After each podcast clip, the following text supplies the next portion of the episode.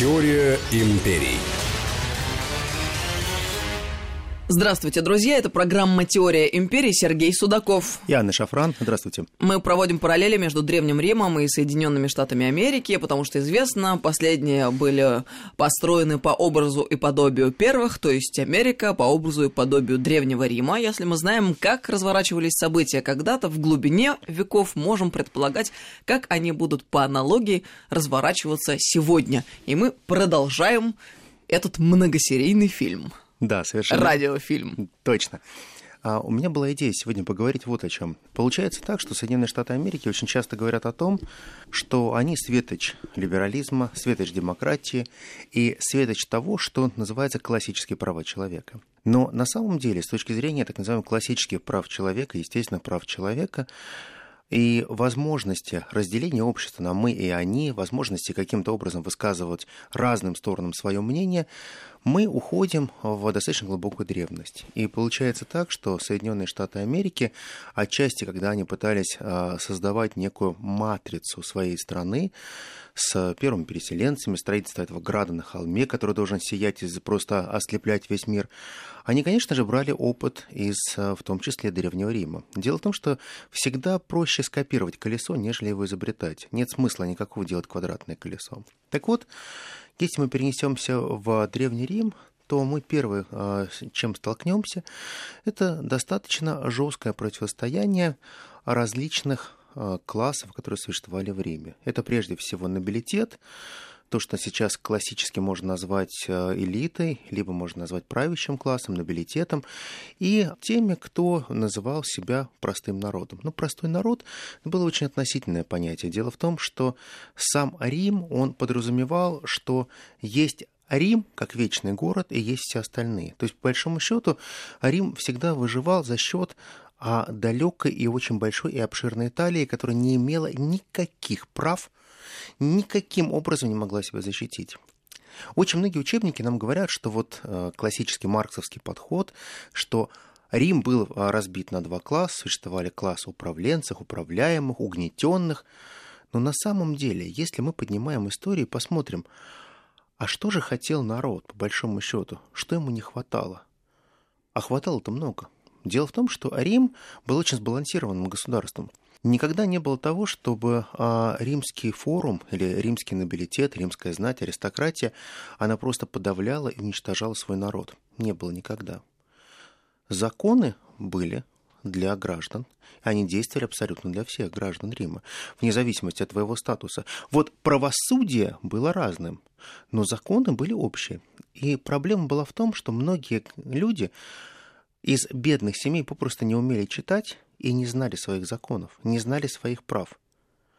И со временем это переросло в то, что этими правами стали злоупотреблять. То есть, по большому счету, не столько злоупотребляла сама знать, верхушка или нобилитет, а те управленцы, кому они нанимались на работу, а те недобрые на руку ростовщики. И происходил постоянный растущий конфликт, который назывался «мы и они». Постепенно, шаг за шагом, это переросло в то, что понадобилось создать четко прописанный, очень простой кодекс поведения, то есть, по большому счету, правила того, как следует всем жить мирно и благополучно. И вот тогда появляются законы 12 табличек, когда на каждой таблице было прописано и расписано, как следует поступать. Ну, вот простой пример. Вы взяли денег, не вернули вовремя. Что делать? Вам даются 30-дневные каникулы. В 30-дневные каникулы вы должны это урегулировать, этот спор, иначе у вас есть следующая ситуация, как вы можете выплачивать проценты, как вы можете дальше выходить из данной ситуации. Но ни в коем случае вы не попадаете в рабство. Это было отменено. То есть, по большому счету, а, законы 12 таблиц они привнесли в Рим то, что называется примирение и урегулирование всех отношений внутри. Ну и самое главное, что получают а, простой народ, они получают своих представителей. Мы бы сейчас назвали их депутаты, но тогда это они назывались народные трибуны. Народные трибуны, они получают не просто большие права, они получают, наверное, самое главное и важное право – право вето. Народный трибун, человек, которого избран из своей трибы, почему откуда триб? Получается трибун, представитель определенной трибы, он может в Сенате заблокировать любой законопроект просто подняв руку и сказав, он не согласен, этот законопроект, он нарушает права граждан. И баланс был создан. Вроде бы все было хорошо. Рим пошел дальше. А, если очень многие упрекали Рим в том, что простые люди не могли быть избранными и не могли стать, а, занять высшие должности власти, такими как консулы, так и здесь пошли навстречу сделали все для того, чтобы а, простые римляне из простых самых трип через военную службу, через а, процесс образования могли прийти к тому, что они могли стать высочайшего уровня управленцами. Но получилось так, что всегда мало, всегда не хватает. Весь тот консенсус, который давал Рим своим гражданам, он всегда был неугоден, но не римлянам, а был неугоден тем италийцам, которые так хотели стать римлянами, тем тому большому Италийскому союзу. Они же практически одинаковые. Но деньги, которые вбрасывались в Рим, были достаточно большие. Все старо как мир. Любые народные волнения начинаются не из-за того, что какого-то трибуна не услышали, не из-за того, что какой-то трибун выкрикнул а, не то слово «вето», и не потому, что народ не получил достаточной порции зрелищ, а просто кто-то начинает инвестировать в то, чтобы создавать свои политические партии, движения и направления. Рим очень просто показал, вмешательство извне в вечный город может его расшатать. И это вмешательство извне, оно первое было, конечно же, со стороны италийцев. Италики хотели очень просто. Через своих представителей получить гражданство, получить равные права, чтобы можно было стать не италийцами, а римлянами, получить все те же права. Но какой процент италийцев хотел этого? Крайне маленький. Совершенно незначительный процент. А как сделать так, чтобы это было массово? Вбрасывать деньги, покупать. Покупать простой народ, проплачивать политиков, делать так, чтобы шаг за шагом твои представители они выступали и проталкивали твои интересы. А как же сделать так, чтобы можно было Рим напугать? Волнение.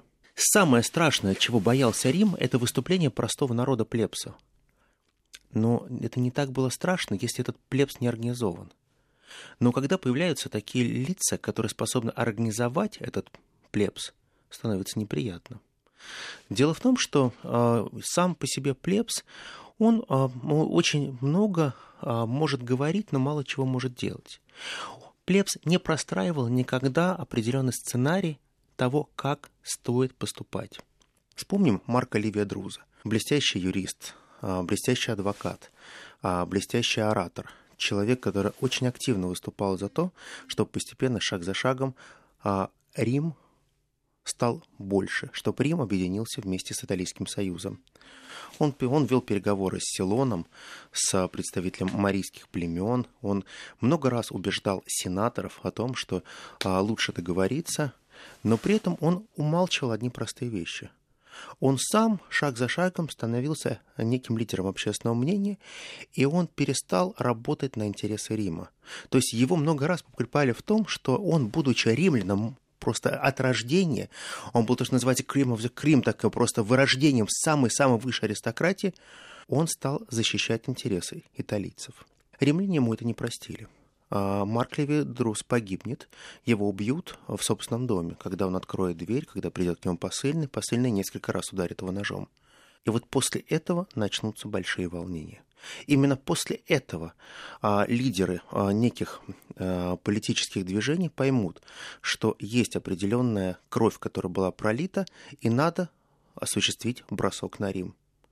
И Рим начинает кипеть изнутри, когда италийцы начинают нападать на римлян. Италийцы а, начинают шантажировать значимых римских граждан для того, чтобы те были более сговорчивыми.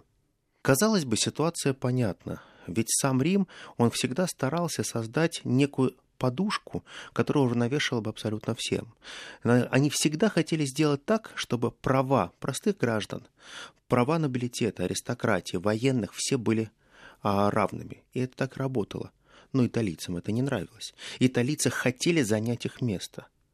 Когда я начинаю задумываться о тех временах, мне всегда напоминает почему-то многие сценарии, которые сейчас разыгрывает Америка – когда она пытается шаг за шагом э, сыграть в некую игру, которая называется внешнее вмешательство. Мы откорректируем и сделаем так, чтобы у вас было по-другому, потому что у вас неправильно. Потому что вам надо больше либерализма, вам нужно больше демократии, потому что ваша демократия не работает. Вы знаете, к чему это привело в Риме? Десятки, сотни тысяч убитыми. Море крови. Гражданская война. И эта гражданская война утопила в крови все те хорошие идеи, которые изначально существовали мирно. Мирное сосуществование, которое существовало долгие столетия, было попросту уничтожено. Раскол «мы-они» всегда привносится извне. Мы и они не культивируются внутри. Нам... Очень интересная мысль, глубокая. А мы можем договориться, понимаешь, в чем дело? Что э, мы как бы могли бы не ссориться. В семье все могут поссориться, но мы всегда придем к консенсусу. Мы по большому счету, вот я, например, говорю про нашу большую Россию, мы по большому счету внутри это наша большая семья. Мы можем ругаться, мы можем ссориться, но все равно, имея наши семейные узы, мы так или иначе все равно помиримся. Мы все равно найдем определенный консенсус. Но когда к нам приходят те, которым наплевать на нашу семью, когда это чужаки, которые начинают управлять тем, как следует поступать в рамках нашей семьи, вот это приводит к катастрофе. Если мы возьмем а, даже большой а, пласт, такой как а, восстание Спартака, то вот в советское время его трактовали же очень просто. Рабы восстали против капиталистов, и рабы пытались добиться своих условий и так далее, и так далее. А почему никто никогда не рассказывает одной простой вещи? А вот эти все рабы, вольно отпущенные гладиаторы, гладиаторы-беглецы, мощный воин Спартак, а откуда они брали ресурсы? Каким образом они шаг за шагом а, могли собирать армию, которая доходила до нескольких десятков тысяч человек? Короче, все сложнее гораздо, как Конечно. обычно бывает. Ситуация совершенно другая. А, нам всегда показывают очень хорошую картинку. Они грабят дома, выносят ценности, за счет этих ценностей живут, все замечательно и красиво. Ну, не очень замечательно, конечно, и не очень красиво, но хорошо, хоть как-то объяснимо. Но, по большому счету, нам надо понять одну простую вещь. Вот только современные исследователи уже начинают постепенно постигать принципы того, как работала данная система. И оказывается, что очень большие деньги приходили из Нумидии, например, потому что так нужно было, потому что месть Риму должна была свершиться. Все считали, что раз и навсегда поверженный а, царь Югута будет забыт, что родственников у него не будет. А нет, будут у него родственники, соратники, внуки его, которые будут спонсировать постоянное уничтожение Рима. Короче говоря, финансовые средства извне. Совершенно верно. А дело в том, что своим гораздо э, очень сложно уничтожить свою семью, а извне это не стоит ничего. И постоянное уничтожение извне – это определенная игра, это та игра, которая существовала многие века. Соединенные Штаты Америки, они прекрасно знают эту историю. Они знают историю о борьбы Краса а, с Спартаком, они знают, какова была роль Помпея, почему они так соревновались. Но они же не рассказывают про одну простую вещь, что и у Помпея, и у Краса были свои финансисты. И Помпей, и Крас, они прекрасно знали, как работают финансовые потоки для подпитки новых и новых отрядов этих беглых рабов. Получилось так, что всегда разделение общества происходит тогда, когда есть определенное внешнее вмешательство. И вот здесь возникает принципиальный вопрос. Америка, которая всегда вмешивалась в дела других государств, но никогда это не отрицала, насколько она сама свободна от конфликтов. Насколько она сама внутри у себя может решать ситуации, связанные с мини-восстаниями, мини-бунтами, мини-протестами. И я это говорю потому, что основа Америки – это же толерантность, терпимость ко всем. И я считаю, что вот сейчас чуть попозже мы об этом поговорим, это очень важно. Пройти, например, пробежаться об основные вехи истории Америки и посмотреть, а так ли там все гладко. Сейчас мы сделаем паузу, продолжим через несколько минут. Это программа «Теория империй». Теория империй.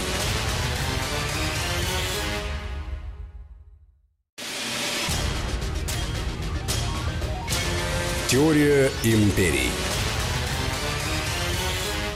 Продолжаем разговор. Это программа «Теория империи». Сергей Судаков, Анна Шафран. Мы теперь э, о внутренних делах в Америке. Все ли у них там просто, учитывая провозглашаемые э, толерантность и терпимость? На ну, что одно и то же. На самом деле э, вся история очень проста. Дело в том, что Соединенные Штаты Америки всегда создавались действительно по образу и подобию Большого Рима. Соединенные Штаты Америки как первый град на холме, они создавались при помощи определенной проповедей. Все а, сегодняшние институты гражданского общества, которые были выстроены в Америке, это а, принцип трактовки Евангелия по-своему, как угодно. То есть каждый сам себе пастырь, каждый мог себе трактовать как угодно данную историю. Но если мы на самом деле посмотрим, насколько Америка однородная страна и насколько эта страна позволяет выражать определенные интересы разным классам, то мы увидим, что начиная с формирования самого государства единства-то никогда не было. Всегда существовало а, очень жесткое давление одних над другими. Англичан над французами, французами над голландцами. Все время существовало определенное противостояние, и мы видим, что практически всегда в Америке происходят определенные бунты и движения. То есть, по большому счету, американцы говорят так. Самое главное – это ваши права, права человека. Неважно, с какой страны ты приехал в Америку, главное, что здесь ты находишься в безопасности. Главное, что когда ты находишься в Америке, ты живешь по неким правилам, которые мы создали для себя, как избранная нация. Но а какие эти правила? Что они означают? Вы можете делать абсолютно все, что угодно. Свобода – это принцип нашей страны. Отлично, замечательно. Тогда можете мне рассказать, почему происходит постоянно расстрел забастовок. 1800 год, 1801 год, 1800 памятный 12 год. Каждый раз происходит одно и то же. Я приведу пример. На Серебряной шахте начинают забастовку рабочие. Тут же привозят штрейхбрехеров, которые будут работать в два раза дешевле. Начинаются встычки. После чего рабочие выходят к мэрии, начинают требовать, чтобы им повысили зарплату. И губернатор, недолго думая, призывает армию и пулями засыпают своих граждан. В этой свободной либеральной Америке? Да, просто убивает их. А это очень здорово. Это, знаешь, это вот как вот, если ты увидел у ребенка пластиковый пистолет, а на всем пластиковом оружии должна быть какая-нибудь яркая пометка, либо красная там шайба должна быть одета, либо еще что-то, если он игрушечный. А если у тебя слетела у ребенка, например, эта шайба, или он снял ее, то ты можешь стрелять, но лучше в голову. Это принцип, это та инструкция, которая написана у полицейских, чтобы было дальше неповадно. Потом, шаг за шагом, мы видим, как развиваются отношения гражданского общества. Никогда не было единого гражданского общества в Америке. Вот сам раскол севера и юга, он произошел не только, когда нам говорят, вот началась а, война севера и юга. Север и юг всегда были просто разные страны. Восточное и западное побережье, а это разные государства, которые попросту являются Америка и Америка. Они не похожи друг на друга. Там другие правила игры. Помнишь, мы говорили про 1886 год, про 1 мая, про огромную забастовку, которая была просто расстреляна. И отсюда стали День памяти отмечать как 1 мая. Но возникает же простой вопрос. Скажите, пожалуйста, а вы же прописали в своем законах, что право мирного собрания – это очень здорово. Все должны собираться и выражать свои точки зрения – а почему вы стреляете настоящими пулями? Почему вы убиваете? Если мы сейчас э, посмотрим, сколько людей было убито в общей сложности в процессах, начиная, например, с 1748 года по сегодняшний день, то цифра будет э, больше 150 тысяч человек. В регулярных стачках. Не просто вот, э, если сейчас те, кто нас слушает, вы будете открывать крупные события, смотреть а не надо смотреть крупные события. В Америке очень простой принцип. Подорожали кроссовки, люди вышли на улицу, их тут же стали разгонять. Кто-то получил а, травму, кто-то получил очень серьезное ранение, а, умер в больнице. Все это входит в статистику. Так получается одна простая вещь, что Соединенные Штаты Америки на сегодняшний день являются страной светочем демократии и либерализма, но только внутри в своей стране они этот либерализм эту свободу не признают. Они признают очень жесткую централизованную власть, очень жесткие механизмы подавления любых э, протестов, митингов, мероприятий, даже если это абсолютно законные, как они считают, мероприятия. А почему так? Почему тогда Соединенные Штаты Америки, если они в своей стране не способны урегулировать такие простые отношения, как отношения белого и цветного населения, когда мы помним прекрасные времена, когда человека, афроамериканца, судили только за то, что его обвинили в изнасиловании, хотя он просто женщине наступил в лифте на ногу и в крике выбежал из этого лифта, боясь, что его поколотят, когда это вызывает массовое волнение, вы начинаете разгонять их пулями. То есть, по большому счету, вы каждый раз показываете, что вы власть можете нести только пулями и штыками. То есть, по большому счету, ваше мирное управление, оно всегда взаимодействует с тем, что это очень жесткое наказание вашего населения. Вы наказываете и убиваете очень жестоко. При этом, если вы посмотрите на все те скандалы, которые у вас были в 60-е годы, если вы посмотрите на те 70-е годы прошлого века, когда десятки тысяч людей выходили против войны во Вьетнаме, а вы вспомните, как вы их разгоняли. Вы не помните конную полицию – вот вы представьте, что вы мирно вышли э, заявить э, о том, что вы против войны во Вьетнаме, а на вас несется кавалерия. А это страшно. Потому что животное мощное, которое наступит на тебя копытом или сломает тебе, пробьет череп и бахребет, ничего в этом хорошего нет. Почему-то эти кадры все забыли. Забыли эту конную полицию, которая была вооружена не просто палочками, как они говорили, деревянными, а такими резиновыми палочками, в котором были свинцовый стержень. Очень, очень бойко они ломали головы и плечи этими палочками, когда они ходили по головам тех, кто был против того, чтобы Америка продолжала вести войны. Но в то же самое время Соединенные Штаты Америки, они прекрасно понимают, что Рим во многом пострадал за счет внешнего влияния. Рим а, был не способен сделать все для того, чтобы исключить потоки внешнего влияния. И тогда Америка решила принять новую доктрину. Хорошо, нам надо делать максимально жестокую власть у себя, всему миру показывать, что мы являемся образцом демократии и либерализма, и тогда же внедрять свои правила игры в другие страны. Зачем? Затем, чтобы ослаблять эти страны. Ведь если ты делаешь эти страны по образу и подобию некой своей матрицы – то, исходя из этой матрицы, ты можешь очень легко управлять этими странами. Ведь страны-союзники – это не сильные страны. Страны-союзники Америки – это те страны, которые смотрят на Америку снизу вверх. Какая интересная позиция. А как же тебе скажут страны НАТО, страны Европейского Союза, Великобритания? Разве это слабые страны? Смотря для чего с точки зрения союзнических отношений и ведения полноценных военных действий, наверное, это было бы неплохое поддержкой, подспорье для американцев, даже Британии. Но если мы говорим о том, что Британия полностью отдаст все свои ресурсы Америке, будет, британцы будут умирать за американцев, я в это не верю. Дело в том, что все прекрасно понимают, что Америка во многом зиждется на неких назывных ценностях. Что такое демократия по-американски? Разделение властей, процедуры. Абсолютно не волнует, как работает машина. Главное, есть процедуры. Вот соблюдаете процедуры, и все будет хорошо. Но по большому счету, а наполнение сосуда? Чем вы наполняете эти ценности? Ведь мы прекрасно понимаем, что Рим, в отличие от Америки, он создавал не только сосуд, не только дороги, акведуки. Потому что когда вы говорите, что Рим это только акведуки и дороги, вы же забываете одну простую вещь, что когда вы переносили опыт Рима на себя, вы прекрасно понимали смыслы и ценности. Это то, что вам нужно. Потому что эти смыслы и ценности позволяют развиваться вашей нации. Но когда вы экспортируете свою демократию, когда вы экспортируете свой либерализм, вы забываете о двух вещах. О смыслах и ценностях. Конечно же, вы забываете и сопричастности. Потому что, когда вам говорят, что свобода – это вседозволенность, когда свобода – это ходить голым на улице, это не свобода, это распущенность. Но американцы постепенно сами они пришли к пониманию того, что им не нужен либерализм в виде распущенности и вседозволенности. Они наелись этим.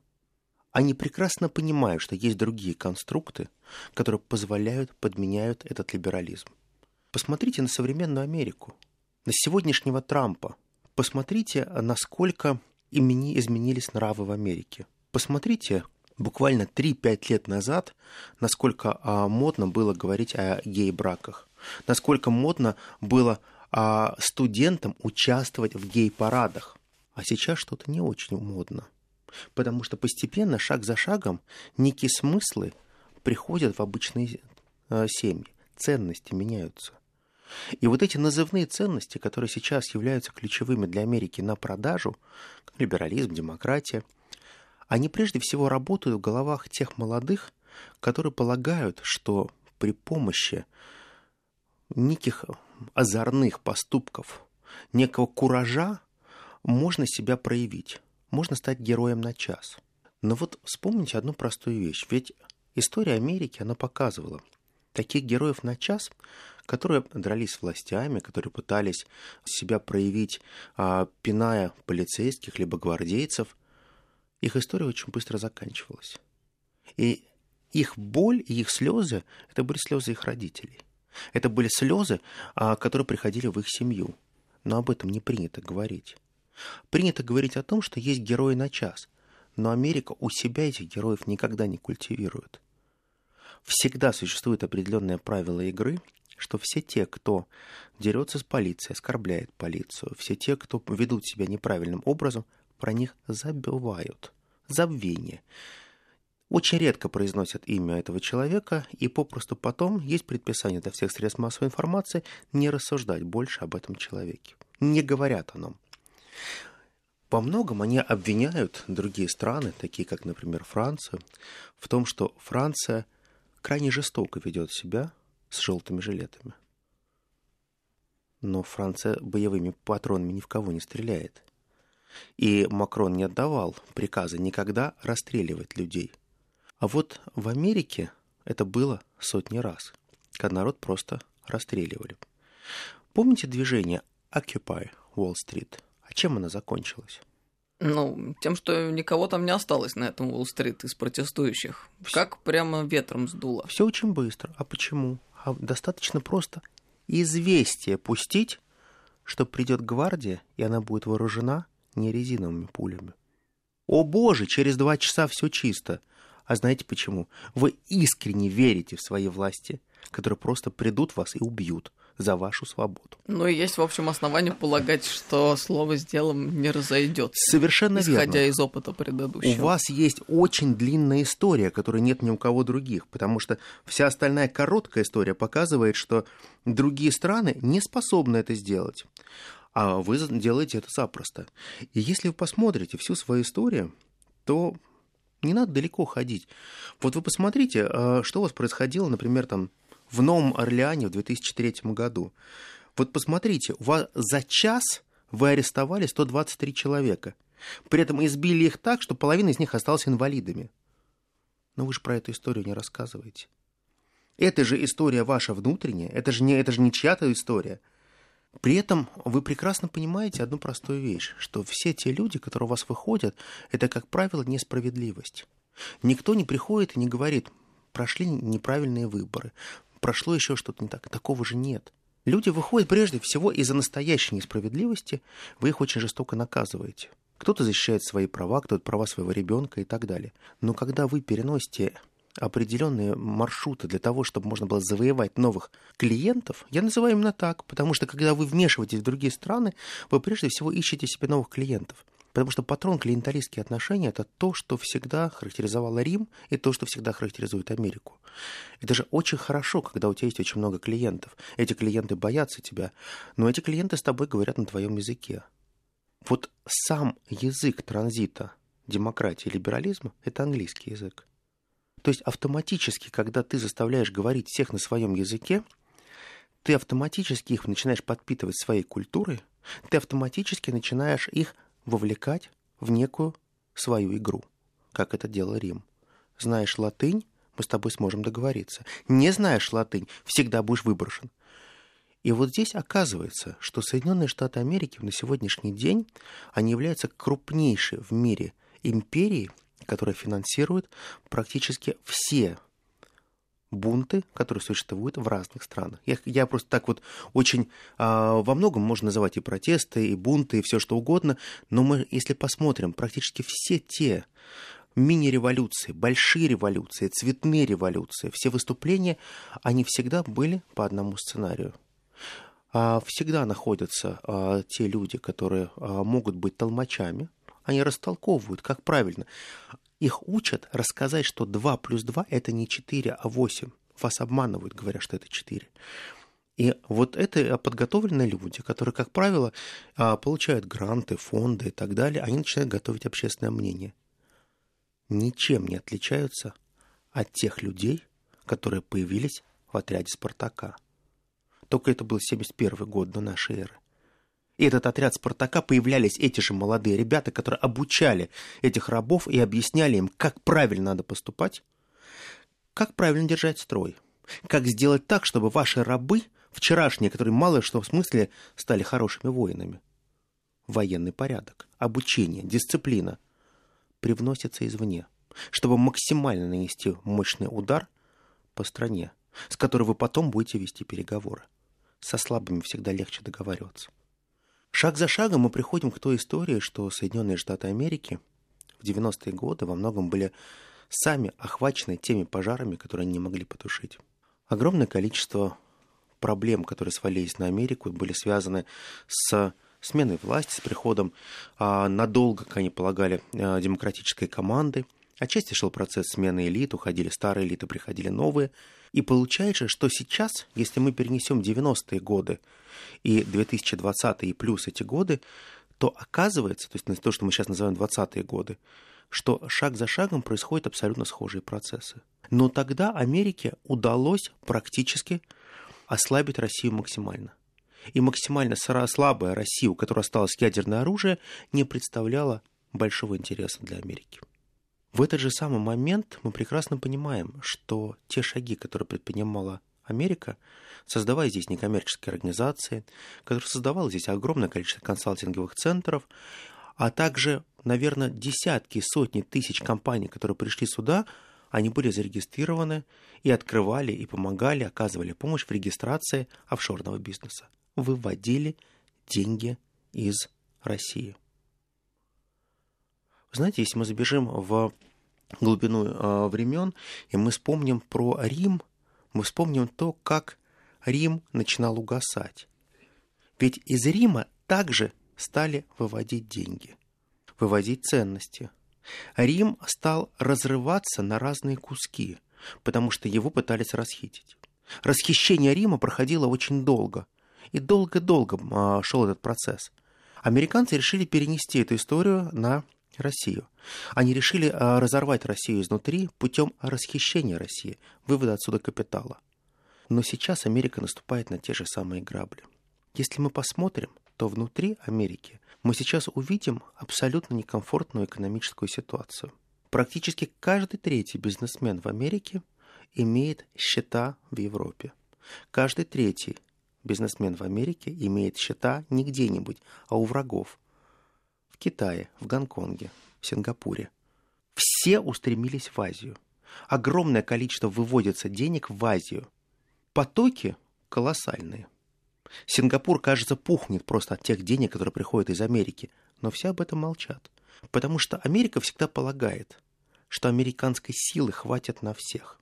Если завтра им не понравится Гонконг, не понравится Сингапур, не понравятся другие страны с высокой степенью развитости и с высокой степенью защищенности капиталов, они этот вопрос очень много просто могут решить при помощи военной силы. Но у меня возникает вопрос. И мне кажется, даже не вопрос, а некое такое большое предположение и утверждение. Мне кажется, время уже очень сильно упущено. И тот огромный патрон, который пытается сейчас контролировать всех своих клиентов, он уже немножко опоздал. Сечь надо было изнутри и больнее. Но сейчас, шаг за шагом, Соединенные Штаты Америки, они упустили свой второй шанс. Но проблема в том, что жизнь может вам дать второй шанс, но третьего никогда. Поэтому все те отголоски, которые мы имеем сегодня, попытки переворотов, которые Америка организовывает других странах, где-то полууспешные, я не могу назвать успешные переговоры, полууспешные перевороты, они все говорят о том, что в какой-то момент мы становимся свидетелями того, что супервеликая империя, которая называется Америка, начинает угасать. И все больше и больше появляются тех, кто кричат «Акела промахнулся». Сергей Судаков. И Анна Шафран. Это программа «Теория империй». Мы ждем встречи с вами ровно через неделю, в это же время, в этом же месте. Наш э, радиосериал продолжается.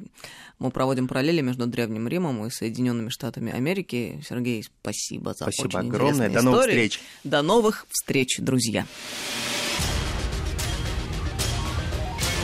Теория империй.